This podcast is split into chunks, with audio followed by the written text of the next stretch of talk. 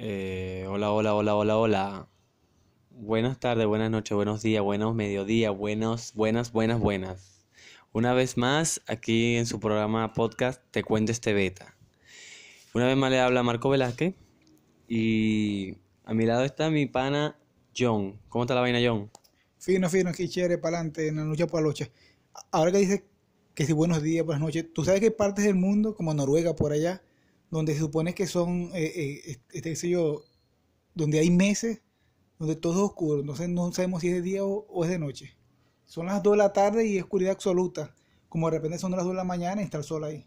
Entonces, ¿allí es de día o es de noche? Bueno, sí, en realidad son esas partes en Alaska también. Bueno, en la parte de allá del Atlántico, en la parte norte, por allá arriba, en el polo norte, pues. Bueno, y lo que decidan ellos, pues si ellos dicen que es de noche, es de noche, pero eso es peor, no es peor de uno. Este. Verga, por fin, ya ve que, más de un mes, más de un mes, más de dos meses sin otro podcast. Por diferentes motivos y peos y bromas. ¿Pero qué has hecho en todos estos meses, vos? Bueno, como te decía, diferentes motivos, problemas que tenemos todos no- nosotros los mortales, sobre todo los inmigrantes, o los desplazados, Ah, bueno, o los exiliados, como se le quiera llamar, ¿no? Problemas que, que, que no le importan a ustedes, no, no, es, no es peor de ustedes.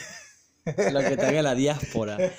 Eso de la diáspora suena como más, más romántico. Yo la primera vez que escuché eso de la diáspora, este, lo escuché en un podcast de los puertorriqueños, que ellos le dicen a los que están fuera de Puerto Rico la diáspora, más que todo los que están en Estados Unidos. Entonces después me dice, después escuché aquí la diáspora venezolana, y yo, mierda. Oye, yo, yo había, yo conocía el término, ¿no? Pero más que todo para esas naciones, grupos étnicos, religiosos X, Judío, más que que, todo. eh, que- exacto, que no, que no tienen un territorio definido, o los judíos con los gitanos, con, con, con- con los mismos kurdos, que imagino yo que, que se pasan borrachos. No, tan kurdos. Ah, tan, ah, qué buen chiste, tan kurdo. Bueno, en realidad los kurdos están en Irak, Siria y Turquía. Problema es la Primera Guerra Mundial. En realidad todos los problemas que hay en este mundo simple y llanamente es por culpa del Tratado de Versalles. Todo el mundo lo sabe. Que es del pedo de la Primera Guerra Mundial. Putos ingleses de mierda. Problemas de hace 100 o, du- o 200 años, donde ya existía la reina Isabel. Ya, yo creo que ya existía esa mujer, ya, esa mujer tiene como 500 años, ¿no? Y algo, algo tiene que ver ya en, en, en ese problema, porque los reptilianos son así. Sí, así son esas basuras. Este... Marico, ¿sabía que el- la tercera parte de todos los teléfonos fabricados en el mundo son fabricados en Vietnam? Coño, de verdad que no sabía eso. No sabía eso. ¿Pero qué marca? China.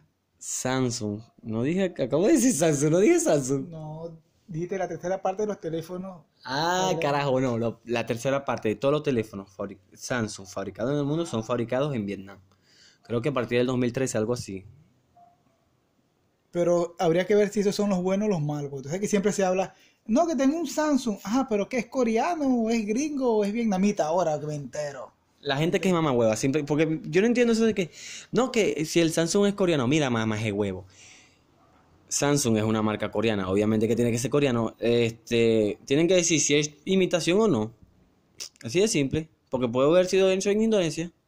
Hasta Indonesia tiene mejor sistema de, de- de- producir electrodomésticos que Venezuela, échale bola. Pero bueno, este, el podcast de hoy, como dice el título, vamos a hablar de la operación Van Troy. Ah, por eso lo de Vietnam. Por ahí Claro. Por ahí van los tiros. Por ahí van los tiros, por ahí van los tiros, por ahí van los tiros. Este, que para mi parecer es la, es la, como que se puede decir que la participación no oficial de, de Venezuela en la guerra de Vietnam. No, incluso oficial, incluso oficial, porque fíjate que, que, eh, que en algún momento el gobierno de Vietnam, ya en el poder, por supuesto, ya en tiempo reciente, agradeció a esos combatientes venezolanos por, por lo que se hizo pues, durante la operación Factory, que ya le vamos a escribir, me estoy adelantando. Te, te, espera, marico, te adelantaste un coñazo de años, te adelantaste bastante en, la- en el beta. Pero bueno, este, nos remontamos para el año 1964, ¿no? Donde hay una guerra montada en la que se enfrentan este, prácticamente Vietnam del Norte con el Frente Nacional de Liberación, de Liberación, es el Frente Nacional de Liberación, que mejor conocido como, para los gringos, el Vietcong. El Vietcong o, o esos chinos pequeñitos comunistas contra el ejército de Vietnam del Sur, apoyados por, por los Estados Unidos, que estaban los Estados Unidos adentro ya, tenían varios años ahí en ese peo. Claro, ya Vietnam había tenido, ya venía de una guerra contra Francia, que era por la liberación de, de su pueblo. Antes de Francia tenían una guerra contra los japoneses. Ese es otro, otro beta más. Eso que dijiste tú hace un momento, que es característico lo, eh, del, del Vietcong, que eran, que eran chiquiticos, no solamente por, por, su, por su fenotipo, ¿no? por su raza, por, por cuestión, sino que eran, todos eran jóvenes, eran muchachos de 11, 12, 13 años, 15 años. Tú, tú eres vietnamita con 15 años y eras, y eras coronel de un pelotón, de un batallón. ¿Por qué, ¿Por qué pasa eso? Por lo que acabas de decir. Tenían 100 años en guerra contra distintos imperios, contra los japoneses, contra los franceses, contra el que sea Los chinos. contra los chinos. Creo que contra los ingleses también tu- tuvieron sus su, su cuantos tiros. Y si no lo tuvieron, como te digo, los reptilianos. Sí, sí, es verdad, es verdad. Bueno, o sea, en esos tiempos la gente nacía era pedida hecha plomo. No como ahorita, que ahorita nacen para cagarse en los pañales, no. En esos tiempos pa- era pedida hecha plomo.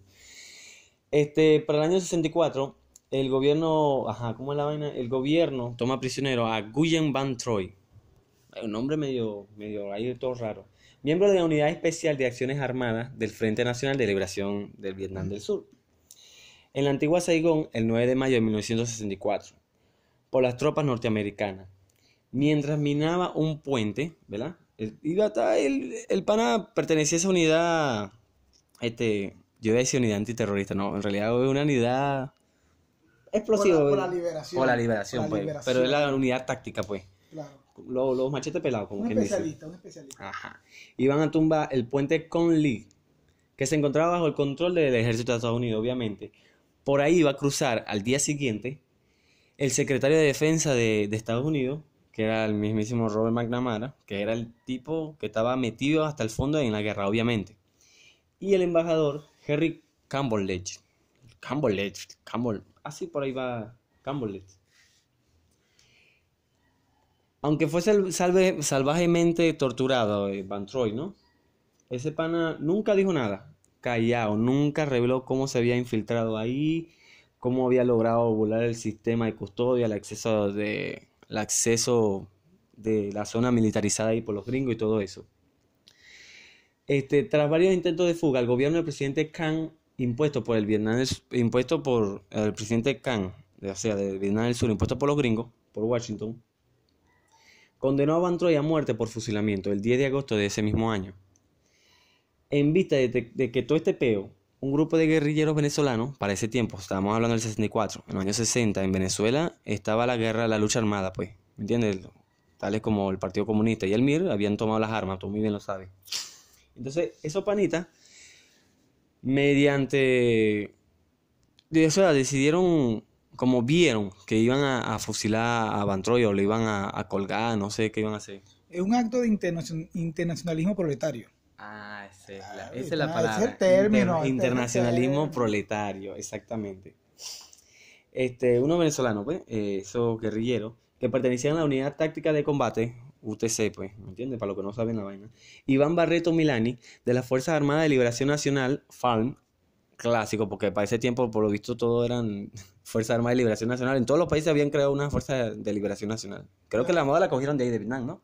Si hagamos aquí un, un- un- un paréntesis. Las unidades tácticas de combate estaban compuestas principalmente, esto hay que decirlo porque esto es cultura general, Ajá. por tres combatientes principalmente, podí- podían ser más. Uno, eh, que era el que se encargaba de, de- de la caleta de las armas, otro de propaganda y el otro era algo así como el, el enlace político, pues, entre la FARC y, y- y- y la, la organización política como podía, podía ser el PCB o, o- o el MIR o una cuestión, un, secretariado, algo existía. No sé, porque yo no estaba ahí. Estoy hablando de cultura general. Ya va, o sea que la unidad táctica de combate no es un grupo de guerrilleros, Un grupo guerrillero, pero no ese, es un pelotón.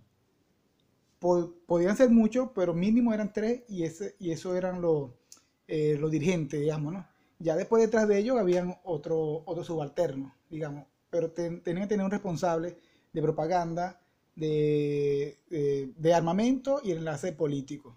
Porque recuerda que tú, en cualquier guerra, tú puedes hacer lo que tú quieras, puedes llevar a cabo la batalla más extraordinaria de la historia, pero si tú no la comunicas, no la haces, eh, eh, eh, no la proyectas, pero como una victoria, como, como lo que es, esa batalla no existió. Y esa victoria, si no te la puedes abrogar, te jodiste. Ah, eso me recuerda una vez en la película esta, la película no, la serie, la miniserie esa de Carlos, la, basada en el comandante Carlos, o sea, de Ilis Ramírez, ¿no?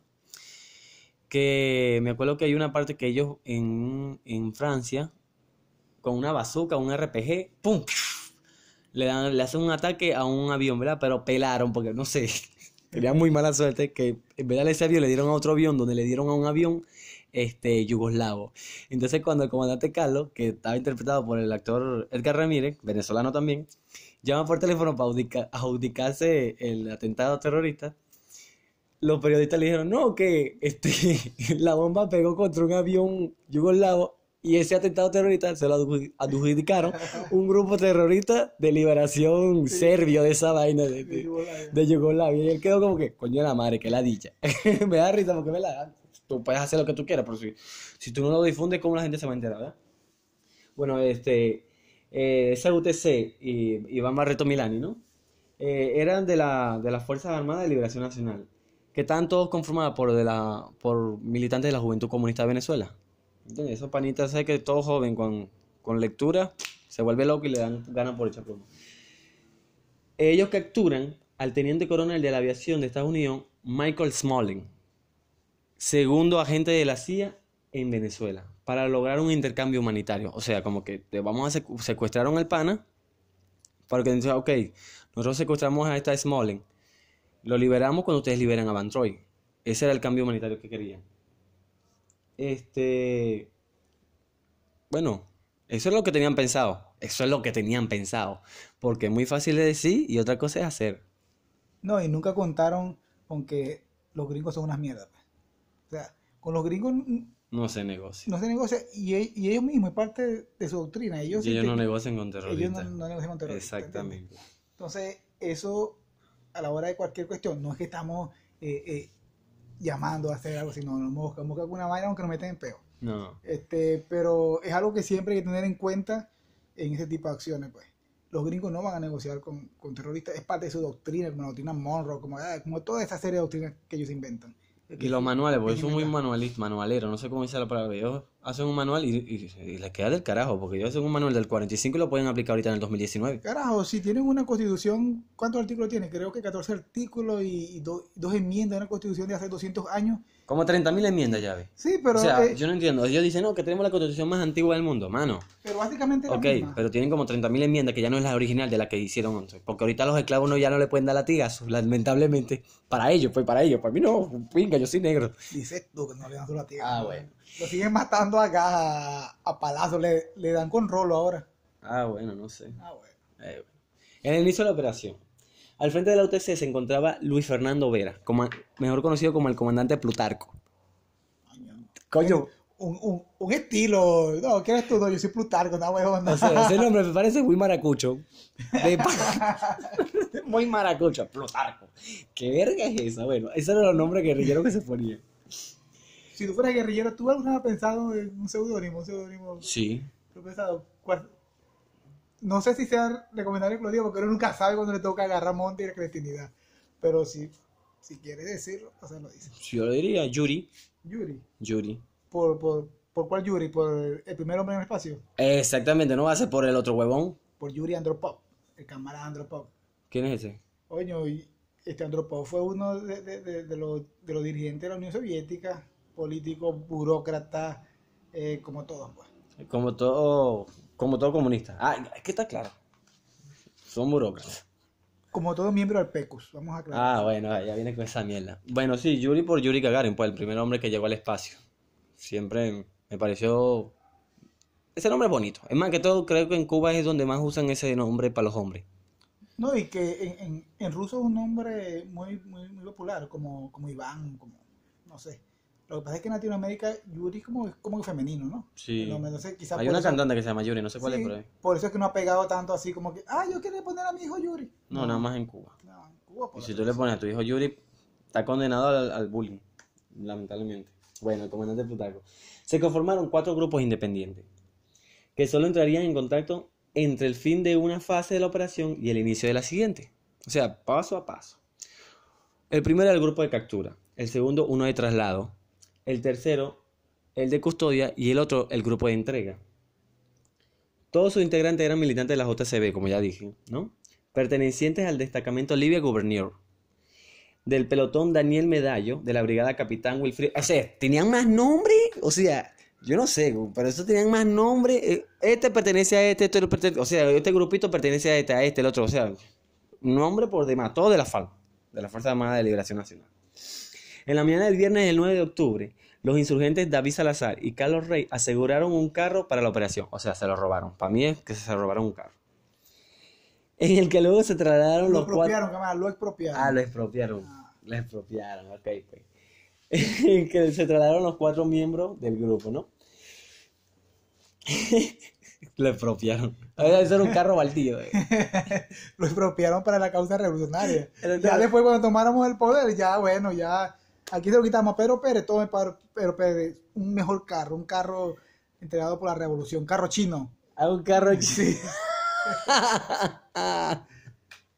De lo que llegan, venir, eh. de lo que llegan sin repuesto. un venirarí. Los carros esos que se fabricaban antes, no sé si se fabricaron, los venezolanos iraníes, eso.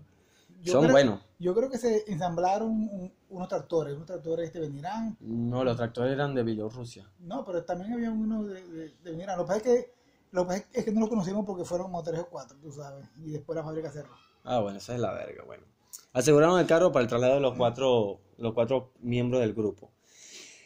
Hacia los alrededores de la residencia del oficial de la CIA, a las 8 y 3 am, Smollett salió de la casa junto con el coronel Henry Lee, mientras dos guerrilleros, Noel Quintero y Carlos Rey, vigilaban a cada extremo, de la calle. Carlos Argenis Martínez aseguró con ametrallador en mano la captura de Smollett. Lee logró escapar.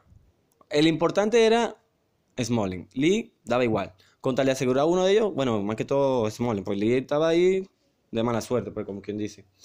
Minutos más tarde, Smollett fue entregado al grupo de traslado a cargo de Gonzalo Sepulveda, el cual llevó al rehén al apartamento del artista plástico Ángel Luque. No sé quién es.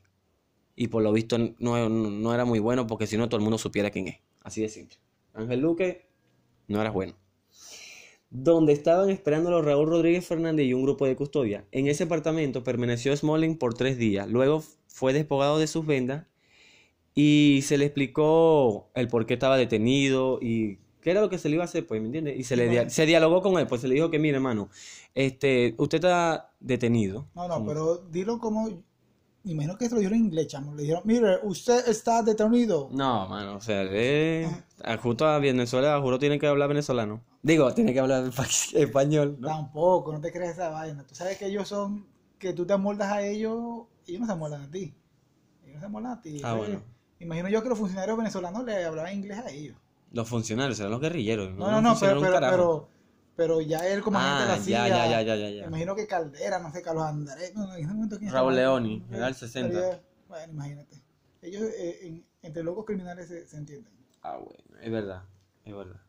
Bueno, se le explicó, güey, que usted está detenido hasta que íbamos a hacer un intercambio humanitario. Cuando liberen a, a Van Troy, te vamos a liberar a ti. Al poco tiempo, al poco tiempo de haber capturado a ese pana, la agencia internacional Associated Press, AP, como todo el mundo le dice, difundió por el mundo la noticia. Smollett había sido capturado y sería fusilado si Van Troy, si Van Troy no, no era liberado. O sea, uno por uno no es trampa, como bien dice. El gobierno estadounidense acusó el inesperado golpe y ordenó de inmediato suspender la ejecución del vietnamita, pero también respondió destacando una violenta cacería de brujas, como quien dice, una violenta cacería humana por toda Caracas, por medio de sus agentes de la CIA y el FBI, que dirigían las fuerzas de represión del gobierno del presidente venezolano Raúl Leoni, como, como te dije, que cabe destacar supuestamente, eh, Raúl Leoni en tres meses, en el primer trimestre de su gobierno, superó en desapariciones, asesinatos y tortura a los ocho años de gobierno de Pérez Jiménez. No sé si es verdad. Es que todos los muertos, mira, no es por reivindicar a Pérez Jiménez, de mí nunca esperen esa vaina. Pérez Jiménez fue un facho de mierda. Pero todos los muertos y desaparecidos fueron de los ADECO. No, no vamos a hablar de, ni de Leoni ni, ni de Betancourt, de los ADECO, porque esa era una ideología de ellos dentro, de- dentro de, de su partido. Eh, ¿Cómo eh, empezó? No quería llegar hasta allá, pero sí. Ah, bueno. Lyndon Johnson, presidente de Estados Unidos, para ese tiempo, que creo que fue el que sucedió después a, al pana este que le volaron los sesos con... ¿Sí, no? Johnson fue después de... Fue un Johnson, ¿viste? No me acuerdo No, del pero nombre. Johnson fue después de, de, de, de Kennedy. de Kennedy. Sí, fue el vice- era el vicepresidente, ¿sí, verdad? Sí, la- Bueno, Lino Joseph ese tiempo ordenó al Pentágono mantener contacto permanente con su embajada en Caracas. Toda la información debía pasarse al Departamento de Estado para dirigir desde allí operaciones a realizar en Venezuela.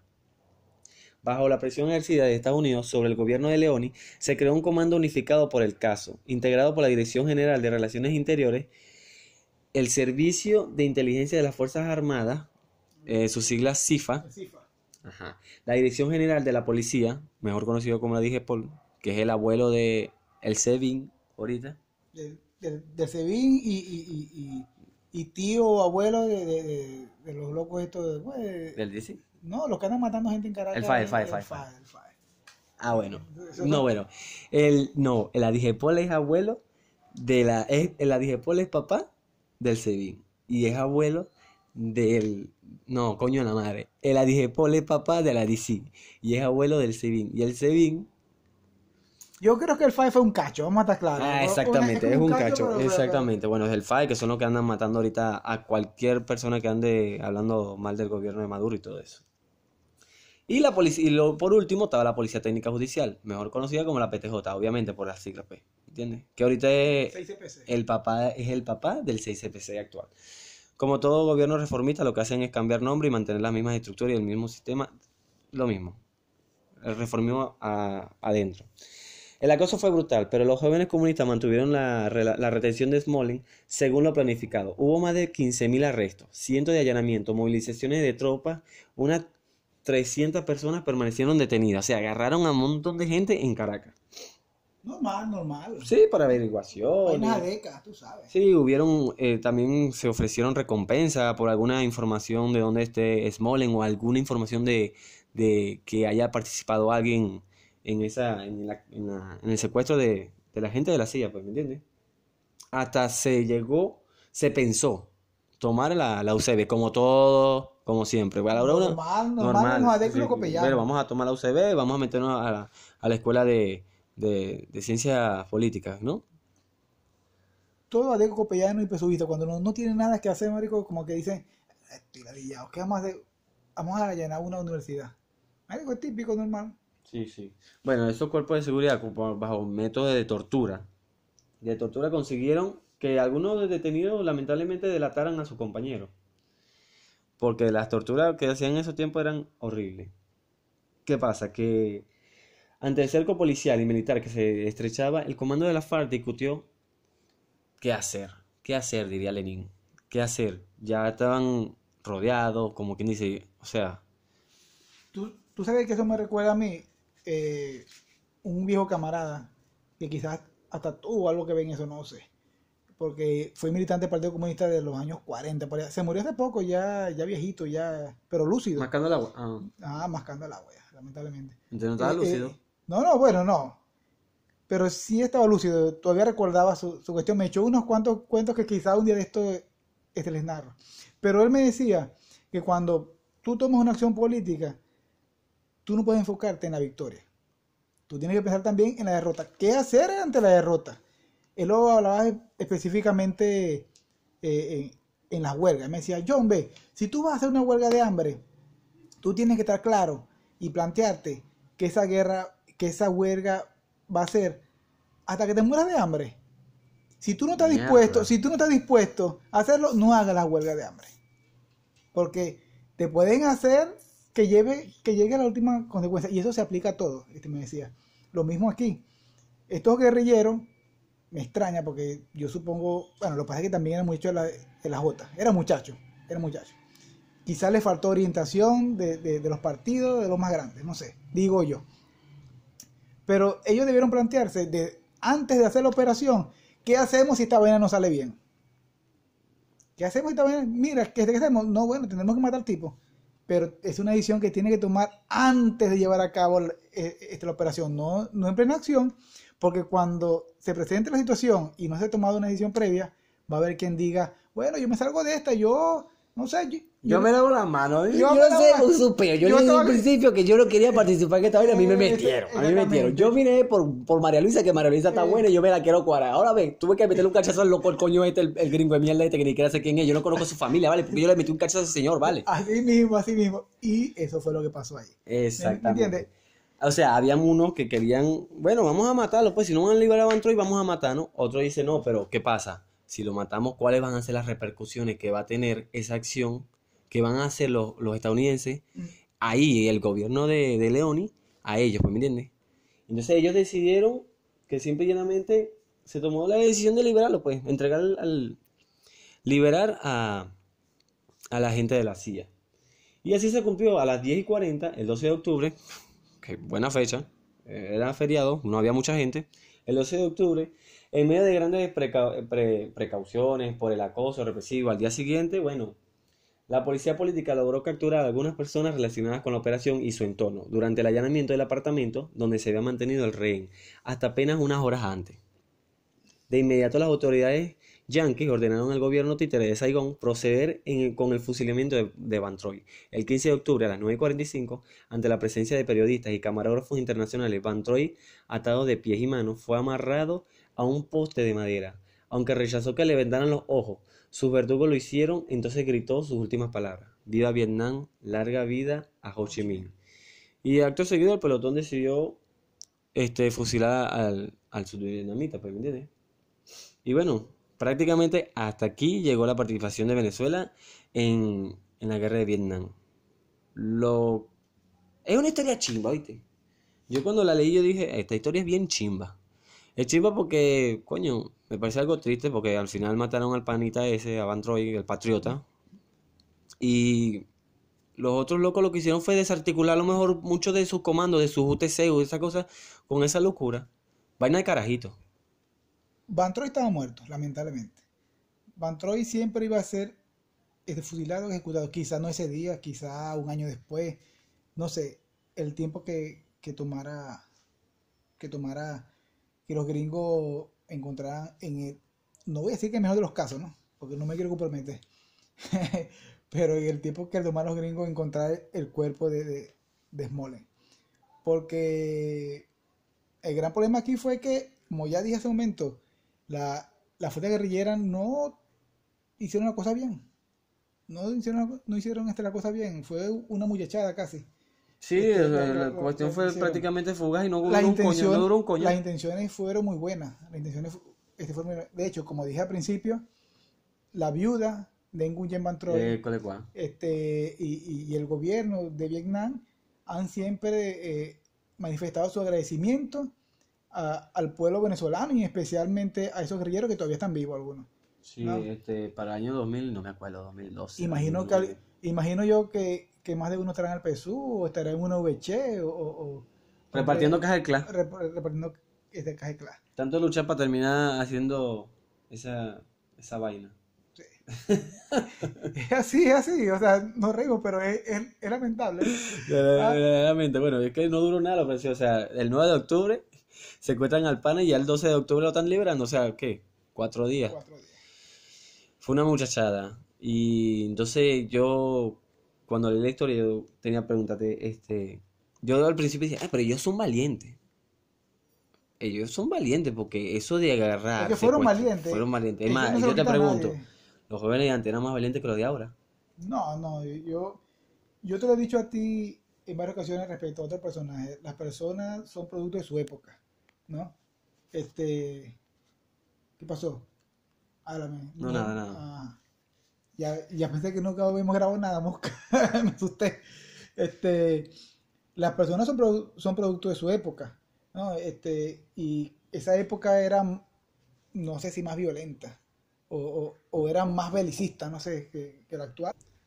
Bueno, este, continuamos. Hubo, uno- hubo una, una pequeña interrupción. Bueno, nos tocaron la puerta. Yo pensé que era el espíritu de Van Troy, pero no fue. Disculpe por la interrupción. ¿Qué era lo que estamos hablando? Este, ah, de lo que cada quien tiene sus tiempos, algo así, los jóvenes. de- Claro, claro, que este, recuerda que esa fue una generación marcada por Vietnam, la guerra de Corea, la misma Segunda Guerra Mundial, que terminó en 45, fue que terminó la, la- Ujú. la Segunda Guerra. Sí. Imagínate, de- de- de- del, del 45 a la guerra de Vietnam no pasaron ni 20 años. Son prácticamente la, la, la, la misma generación. Y en el medio estuvo Ya la guerra pero Corea. es que creo que en el 45 sí estaba la guerra de Vietnam, pero contra los japoneses. Bueno, lo que pasa es que la guerra de Vietnam es Para los gringos la guerra de. Vietnam es ahí, pues comenzó en el 40 y, en el 50, en el 50 y pico, o 60, hasta el 70. De ahí ya acabó la guerra de Vietnam. Cuando ellos se fueron, la guerra de Vietnam continuaba. Claro, ¿no? Y antes y después de ello hubo guerra, como dijimos, tuvieron 100 años en guerra, esa gente. Y ya después de, de- de la guerra contra los Estados Unidos, después vino la guerra contra China y contra, Hijos de puta chinos de mierda. y contra los que están al lado Si de no ellos. saben, investiguen bien la guerra de Vietnam y vean la participación de China después que los gringos se fueron. Esos hijos de puta decidieron apoyar al Jeremín Rojo cuando eran unos fascistas de mierda, haciéndose pasar por comunistas que eran lo, lo lo que eran unos retrógradas de mierda. Discúlpenme la palabra, pero es la verdad. No, y eso el Khmer rojo eran, eran unos locos, ¿viste? Unos locos, Eh, unos eran unos locos. locos. Al mejor estilo de los maoístas, los maoístas son unos locos, todos. Si me están diciendo que al- algún maoísta, eres un loco. Sí, eres un loco. Y le das muy mala fama a la izquierda. Eres un loco. Y le han hecho mucho daño a la izquierda. Le han hecho demasiado daño a la izquierda a los maoístas. Váyanse a la mierda. De pan y todo. Eh, así creen sus grupos de mierda eh, marxistas, leninistas, maoístas. Son unos locos. Son unos locos, son unos locos. Y aquí se lo dice otro loco. Hablando claro. Este, bueno, yo creo que te quedó el podcast. Van media hora si quieres opinar algo más sobre Vietnam. Que ahorita es una de las, de las potencias. No se puede decir potencia, pero una de las naciones mejor posicionadas en Asia. Bueno, Y en crecimiento. tú sabes que Vietnam entra de- dentro de ese grupo que llaman los Tigres de Asia. Los Tigres Ajá. de Asia son como cuatro o cinco países asiáticos de allí, de, de- de- de esa región, pues, eh, del sureste asiático, ¿es, es esa región? Sí, sureste, más que Sí. yo me imagino que son China, eh, China, China Taipei, que es la República de China, que es la China, este, la China esa, el- Taiwán, pues. vamos Taiwán, vamos a decir de Tai- Taiwán, ¿verdad? Para que la gente se. Sí. Vietnam y Corea, ¿puede ser? O no sé, no, Corea. No, yo creo que, que los países de, de, de, de Indochina, ¿sabes? No, está Laos, está Vietnam, está- sí, esos países Sí, pero ¿qué- No, ¿Laos no. que tiene de, de, de- de- de avance? sí tienen, sí tienen su, su, su avance, su progreso. Mira, es como esa vaina de que los países en desarrollo, países que están muriendo, como en la India, que están muriendo de hambre millones y millones de gente, pero son países en desarrollo y son potencias. Son potencias porque tienen un coñazo de gente, por eso, porque eran, porque tienen una parranda de pobres en la verga y si hay esclavos todavía, en pleno siglo XXI y y hay esclavos. Si nos ponemos a hablar de las castas que tienen esos, esos indios, no joda, hay que echarle bola. Sí, pero cuando se habla de la India se habla de, de eso, pues lo mismo pa- pasa con Para. Brasil, Ah, para Brasil, Brasil también está en uno de, de esos países que conforman el BRICS. Brasil está más cagado que la mierda, güey. no tanto como Venezuela, obviamente, pero está cagado. no, y, y, y, y aquí entre nos, Perú. Perú eh, también Ya tienes, ya vienes a hablar mal de, de Perú. No, coño, no eres- mal, estás yo- hablando mal. Yo estoy diciendo, yo estoy diciendo que ellos son unos países en, di- en desarrollo. Y de- avanzados. de- de mayor avanzada. También creo que quedaron en primer lugar el año pasado, segundo lugar en avance, pues en crecimiento económico, ¿Por debajo de quién? por debajo de Chile. No, yo creo que Bolivia incluso está por encima. Ah, sí, sí, sí, sí, sí, sí. Es más, creo que Bolivia eh, creció porcentualmente más que Chile. No entiendo, pero no sé qué, qué... Lo que pasa es que, vamos a estar claro, lo de Bolivia es parte del éxito económico, en, en- bueno, y comenzamos con Vietnam, estamos hablando, con Bolivia, estamos hablando de los socialismos, vamos, a- vamos a estar claro. En Huyevantori fue una excusa para tocar esto. Eh, en No, Bolivia- releva... lo que pasa es que Bolivia estaba en el suelo. Lo de Bolivia eh, eh, es rebote, chamo. Marico, Bolivia era. Era Bolivia, porque era un peladero chivo. Antes de Evo, de Evo. Y la gestión que ha tenido Evo, que ha sido buena. Se rodeó de gente buena, no como Chávez. Coño, no digas eso. De Chávez es un tipo, no joda, que se rodeó de. De gente puro careverga. Se rodeó de, de, de los guerrilleros que quisieron liberar que no supieron que no supieron qué hacer en caso que la vaina saliera mal. Lo mismo pa eso está pasando ahorita en Venezuela. No supieron qué coño hacer y ahora por eso que Venezuela está No está jodido. no saben. Ay, coño de la madre. Bueno, yo creo que dejamos hasta aquí este podcast. Porque en realidad estábamos hablando de Bantroy y bueno, de Venezuela, porque este podcast se basa más que todo en los peos que se ha metido Venezuela y las cosas que pasan en Venezuela, todo lo que acontece en Venezuela, Puerto La Cruz, el Anzuategui, mi región, pues. Porque yo soy más regionalista que el carajo. Vamos a dejarlo aquí porque nos escucharán lo- lo- lo- la izquierda venezolana super revolucionaria y dirán, esos guaidistas están hablando de eso. No, no es guaidismo, es la realidad. Tenías que hablar de tu, de tu héroe. ¿no? Tenías que hablar de tu macho. Tú tenías que hablar de tu macho Guaidó. Ahí está, y tú lo viste cómo se lanzó en, esa, en, en- en el mar ahí, el huevón ese. Bueno, Dejamos hasta aquí mejor este podcast. Este, buenas noches para todos, buenos días para todos, buenas mediodías, buenas madrugadas.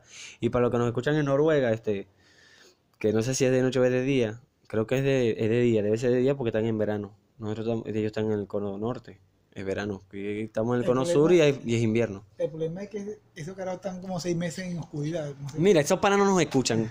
Nos vemos, ya ves.